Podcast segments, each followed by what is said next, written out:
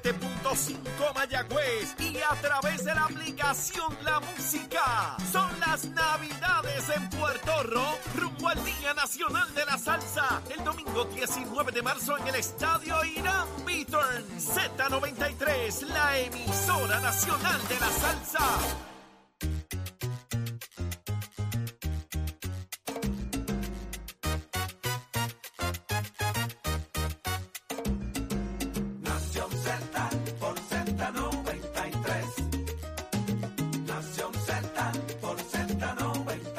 Z93. de elemento, aparte del tema del impuesto Ya al sol y otros puntos muy importantes. Análisis de tus mañanas de lo que ocurre en y fuera de Puerto Rico comienza aquí en Nación Z.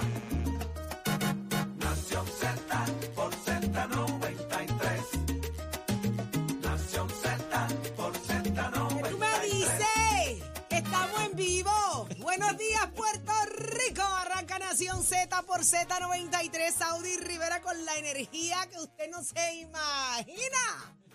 La energía que me regalan 46 años de vida que estoy celebrando desde que amanecí aquí. Señores, gracias a la producción que me ha recibido con un bizcocho. Los quiero y a nuestra audiencia, abrazo, feliz año nuevo. 2023, el primer programa del año de Nación Z y esto promete, señores, repletos de información, buen análisis como a usted le gusta, porque mire que han pasado cosas en estos pasados días de celebración y fiesta. Eh, el gobierno no para de generar noticias, así la legislatura, así que usted pendiente de Nación Z que apenas comienza. Vamos de inmediato a darle la bienvenida a nuestros compañeros en el día de hoy. Está el licenciado Eddie López. Buenos días, Eddie. Buenos días, Saudi. Buenos días a todas las personas que nos sintonizan en la mañana de hoy. Un privilegio estar con ustedes una nueva mañana, un nuevo año, una nueva hora y un nuevo de todo. Martes, no es lunes, es martes 3 de enero del año 2022. Prestos y dispuestos, como siempre, para llevarles a ustedes las informaciones. Siempre manténgase en comunicación con nosotros al 622-0937, 622-0937 para que se haga parte de nuestra conversación también a través del Facebook Live y el app La Música para que nos dejen sus comentarios y sugerencias. Denle like y share también para que pueda recibir las notificaciones y cuando esa campanita suene, sepa que ya estamos al aire, estamos en vivo aquí con ustedes para tocar todos los temas de interés en el país en la mañana de hoy. Y nos acompaña quién más. Hoy está con nosotros Juan Luis Camacho en sustitución de Jorge Suárez. Muy buenos días, Juan Luis. Buenos días. Saudi, a ti, a Eddie, a los amigos de los controles y al pueblo de Puerto Rico que siempre sintoniza Nación Z. Qué rico que estás con nosotros, Juan Luis. Tenemos otra perspectiva para discutir y analizar lo que está pasando en Puerto Rico. Mire, este, seguimos de fiesta. Falta la celebración del Día de Reyes, faltan las octavistas, faltan las fiestas de la calle San Sebastián, falta, todo lo que usted quiera celebrar. Porque como buen puertorriqueño aquí celebramos hasta, yo no sé, yo no sé qué más nos falta. Yo lo he celebrado todo, todo, todo, todo. Para faltar me fui para la fiesta de la calle Padial en Ahí Bonito. Imagínate, me metí donde, en el party que, de, de. O sea, así somos los puertorriqueños. Pero, pero eso no resta que usted merezca eh, tener claro y saber hacia dónde nos llevan como país. Así que usted hoy, hoy se entera. Desde, desde hoy vamos a romper con esto en Nación Z, bien contentos de, de la oportunidad que nos regala la vida de, de poder informar, comunicar, discutir, analizar nuestro país desde esta gran plataforma. Así que vamos de inmediato a lo que está pasando en Puerto Rico y el mundo entero. Eh, ¿Dónde está Pacheco? Pacheco, buenos días. Buenos días, Pacheco. ¿Qué está pasando en Puerto Buenos Rico y el mundo? días, Saudi. Buenos días, Eddie. Buenos días al compañero eh, aquí presente, Juan. Todo está bien, gracias a Dios. De vacaciones cortitas, pero estamos de regreso. Buenos días a Puerto Rico. Soy Manuel Pacheco Rivera informando para Nación Z. En los titulares, el Centro de Innovación de Foundation for Puerto Rico graduó a 214 participantes de su Academia de Líderes con lo que lograron concretar sus ideas de negocios e incluso alcanzaron la subvención para hacerlos realidad. Según contó la directora del centro, Alexandra Lugaro, el programa cuenta con mentoreado individualizada para que no se quedara ese conocimiento en el curso, sino que se trascienda a proyectos de impacto transformativo. Por otra parte, el gobierno anunció que pospondrá la entrada en vigor de los aumentos salariales asociados al plan de clasificación y retribución, por lo que no se reflejarán a partir de la primera quincena de este año entrante 2023, debido a que no se han realizado todas las modificaciones pertinentes a los sistemas de información y nóminas en las agencias cubiertas. Hasta aquí los titulares les informó Manuel Pacheco Riera, deseándoles un próspero año 2023. Yo les espero en mi próxima intervención aquí en Nación Z, que usted sintoniza a través de la emisora nacional de la salsa Z93. Precision Health Centers te presenta la portada de Nación Z. En Precision Health Center le cuidamos de la cabeza a los pies.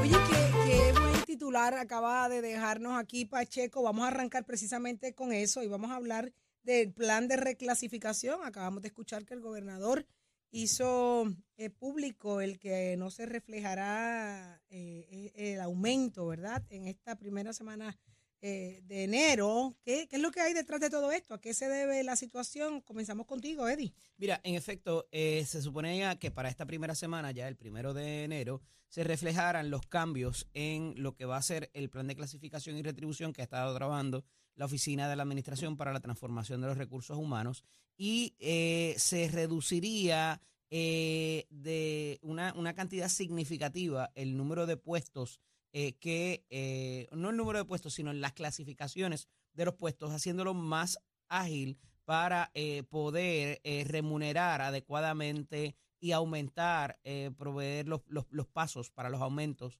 de estas clasificaciones y poder homogeneizar, por decirlo de cierta manera, los puestos en el gobierno.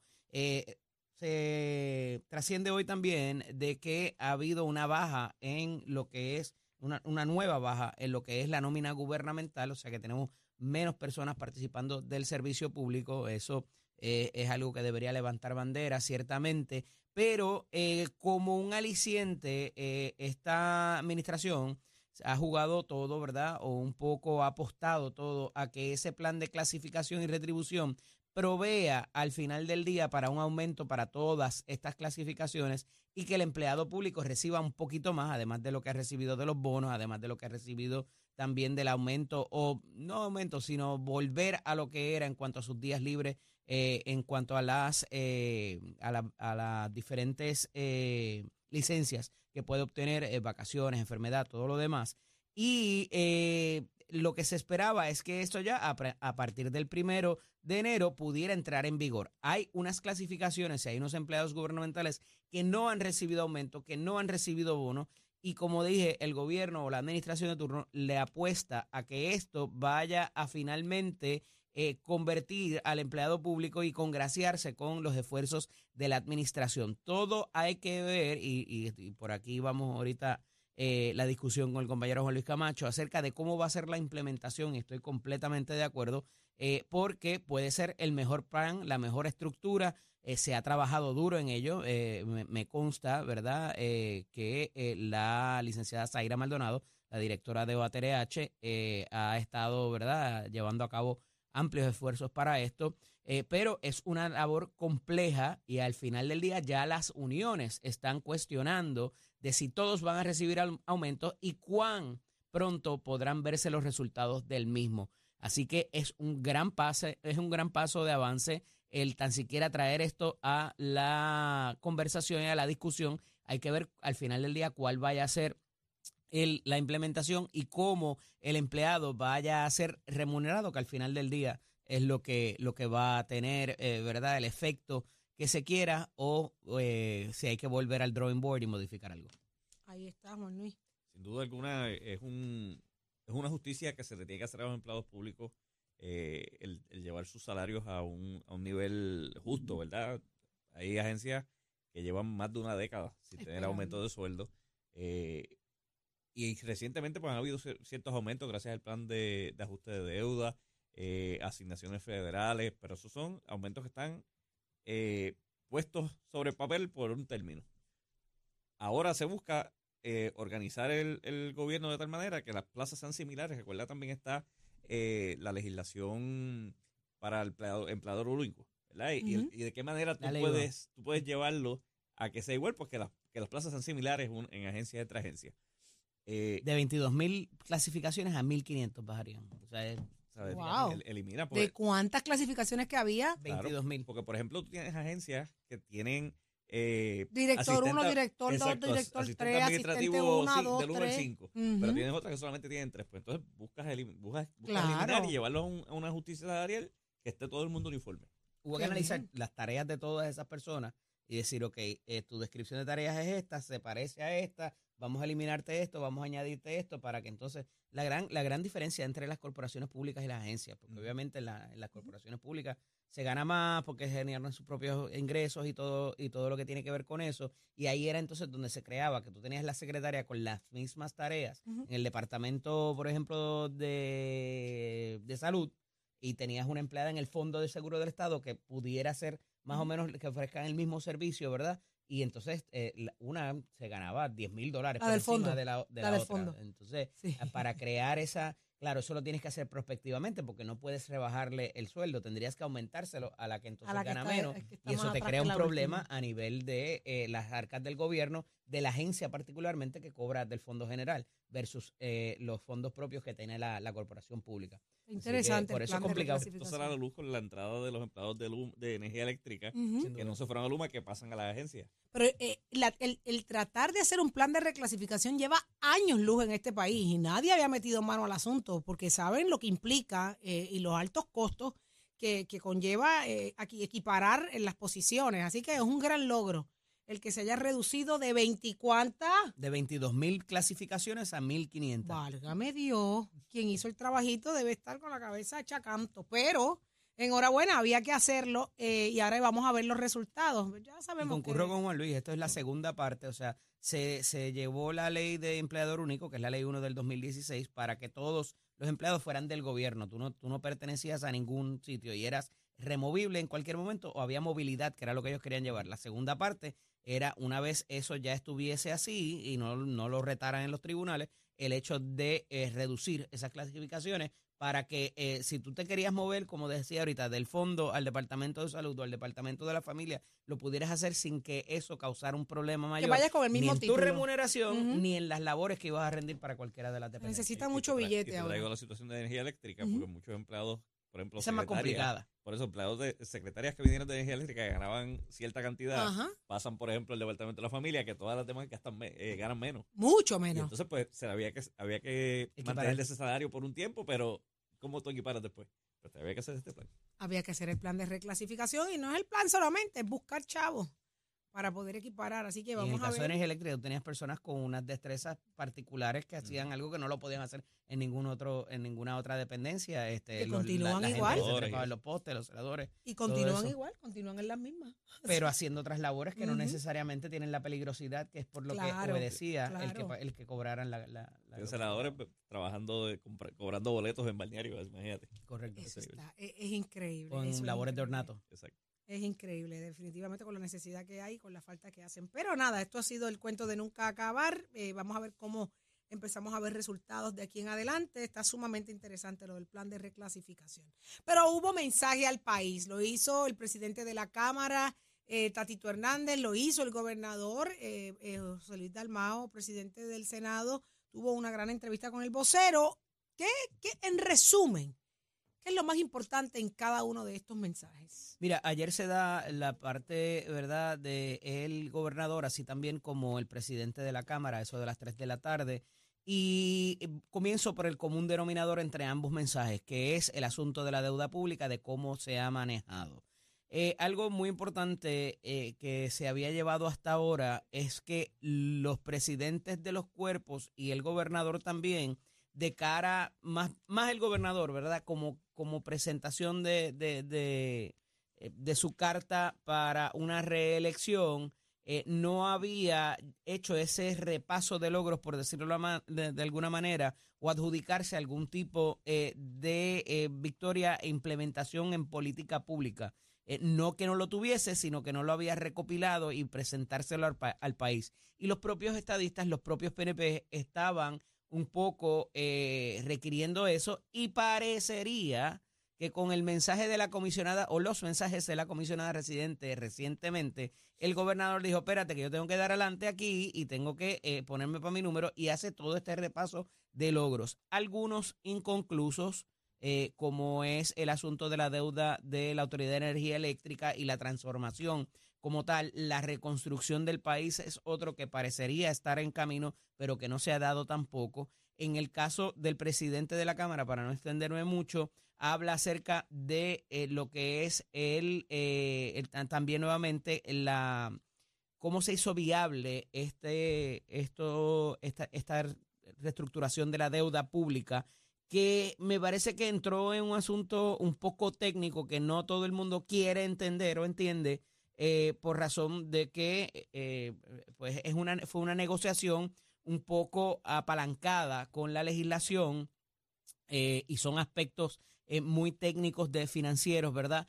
Y no todo el mundo lo ve quizás como el logro del presidente per se, eh, y, que, que más bien pues eso fue una cuestión de circunstancia en ese momento y qué chévere que pudimos reestructurar la deuda, eh, hay que ver todavía si la vamos a poder pagar y mucha duda en cuanto a cómo eso se manejó.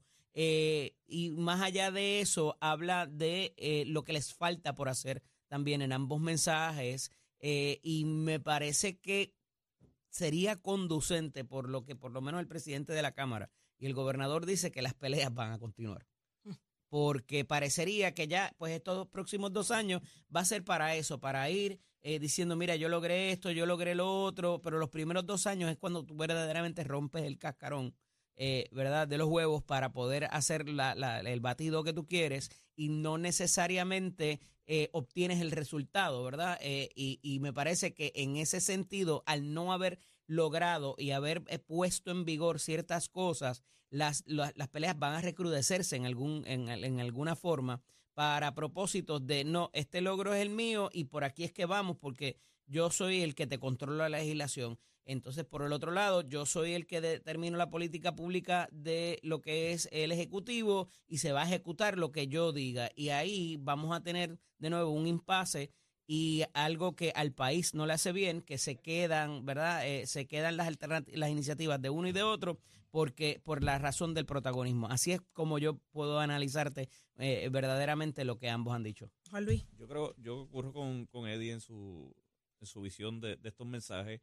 Me parece más un inicio de año preelectoral, eh, de cada quien posicionarse. Venía Jennifer González dándole golpes al gobernador eh, por las costillas, como uno dice, eh, y él tenía que salir a decir algo y, y hizo su mensaje con unos logros que algunos son cuestionables. Por ejemplo, hablaba del tema de vivienda, de que están trabajando proyectos de reconstrucción, pero nosotros, la última vez que yo estuve con Eddie en radio, fue Mm. cuando los terremotos en Guayanilla.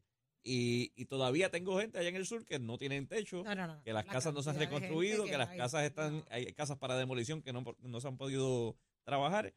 Pues, ¿de verdad es un logro o, o sencillamente pues estamos tratando de, de maquillar eh, los problemas del país? Yo creo que tener mucho dinero para, para reconstrucción y para vivienda es lo que se le pueda catalogar un logro, la pregunta. Porque falta de residencia, falta de casa, falta de construcción, eso es lo que falta, eso es lo que no hay. Y yo no sé Y si no solamente de los temblores, huracán María para acá. Yo no sé si el anuncio de que van a proveer los títulos de propiedad y que esa, ellos han identificado ha sido el gran problema para que las personas puedan acceder a las ayudas de FEMA. Y entonces eh, el, de- el Departamento de la Vivienda, ve- vengan para acá que les vamos a dar títulos de propiedad. Yo no sé si eso legalmente procede, número uno, eh, y número dos, si esa va a ser la gran alternativa, porque las ayudas deberían ser prospectivas. Si tú no tenías títulos de propiedad en ese momento, y lo tienes ahora, ¿cómo tú vas a retroactivamente? Hay que ver cuáles son los guidelines de FEMA. Ahí es, un, es un paso de avance, porque pues, pues, tú tienes la titularidad, ¿verdad? Y tienes tu, tu título, eh, pero de ahí a que eso vaya a, propender, a que puedan accesar las ayudas todas, ¿verdad? Lo, que fue la recuperación, eh, eh, yo creo que está, está complicadito legalmente, por donde yo lo veo. Es que es evidente, o sea, la, la realidad de la falta de hogares, la falta de, de casas, la falta de, de inventario es real. Esto no, esto no se puede tapar, porque esta es la queja que se viene presentando incluso por el propio Departamento de la Vivienda. Así que adjudicarse un logro como ese puede ser hasta peligroso, es, es- es debatible. Eh, no sé cómo, cómo se atreve, de verdad, a adjudicarse un logro como ese. Así que vamos a, vamos, a- esto, esto parece ser el tema de nunca acabar, se va un año, comienza otro y arrancamos con los mismos problemas. Vamos a ver qué, qué, qué, qué ocurre en los próximos, vamos Vamos a darle tres meses. ¿Qué va a los pasar con los tres meses. nombramientos? ¿Qué va a pasar con...? Hay, hay mucho, mucho, Mucho, todavía mucho que- trabajo pendiente que del, ver. del o sea, no es que 2022. solamente vamos para la elección ahora y vamos a ver quién tiene mejor... Es eh, cómo van a trabajar entre sí por el bien del país, y el asunto que- de la, de la, también de, la, de los asesinatos. Y yo creo que el país está muy alerta. Yo creo que es cuando más pendiente el país está a las situaciones de gobierno, es ahora, es ahora. Y yo creo que maquillar o tratar de, menta- de- de- de tirar esos mensajes bonitos y, y tratar de acaparar la atención con cosas tan debatibles, vuelvo y digo, es sumamente peligroso en esta época donde la gente está más alerta que nunca, donde está más informada que nunca, se preocupa por el país, se preocupa por, por hacia dónde van ellos y su familia. Así que yo creo que es delicado. La política va a ser interesante este año. Vamos a estar pendientes. Mucho más por discutir, pero ¿cómo está el tránsito? Yo venía y la cosa estaba como interesante. Yo dije, pero no que la gente está durmiendo porque están de fiesta. ¿Qué está pasando, Pacheco? Buenos días, Puerto Rico. Soy Manuel Pacheco Rivera con la información sobre el tránsito. A esta hora de la mañana se mantienen despejadas gran parte de las carreteras a través de toda la isla, pero ya están ligeramente congestionadas algunas de las vías principales de la zona metropolitana, como es el caso de la autopista José de Diego entre Dorado y Toa Baja. Igualmente la carretera número 12 en el cruce de la Virgencita y en Candelaria, ambas en Toa Baja, así como algunos tramos de la 167 en Bayamón. Además, la autopista Luisa Ferré en Caguas, específicamente en Bairoa. Hasta aquí el tránsito, les informó Emanuel Pacheco Rivera, deseándoles un próspero año 2023. Yo les espero mi próxima intervención aquí en Nación Z, que usted sintoniza a través de la emisora nacional de la salsa Z93. Ponte al día. Aquí te informamos y analizamos la noticia. Nación Z por, por, por Z93. Y ya está con nosotros el doctor Carlos Javier Santiago, psicólogo industrial. Muy buenos días, doctor. Ave María, muchas felicidades en el año nuevo a todos ustedes que están ahí Igual, igual. en la mañana cuando canta el ruiseñor ya ustedes están levantados. Así mismo es. Yo le hubiese metido bueno. una- un soplapote al, al ruiseñor ese para que me dejara durmiendo, pero canta tan bonito que aquí estamos. Así que Claro que sí. Buenos días a todos, buenos días. feliz a año nuevo. amigos. Igualmente para todos los que nos escuchan a través de Z93 y el app La Música. Este, oye, Gracias Saudi, tú sabes Ajá. que siempre la gente está repitiendo la misma vaina de que todos los años las que si las resoluciones, que si las resoluciones. Yo quisiera hoy darle un darle un giro a esto un poco y ponerlo un poquito más operacional, porque eh, a veces queremos tantas cosas que no logramos nada.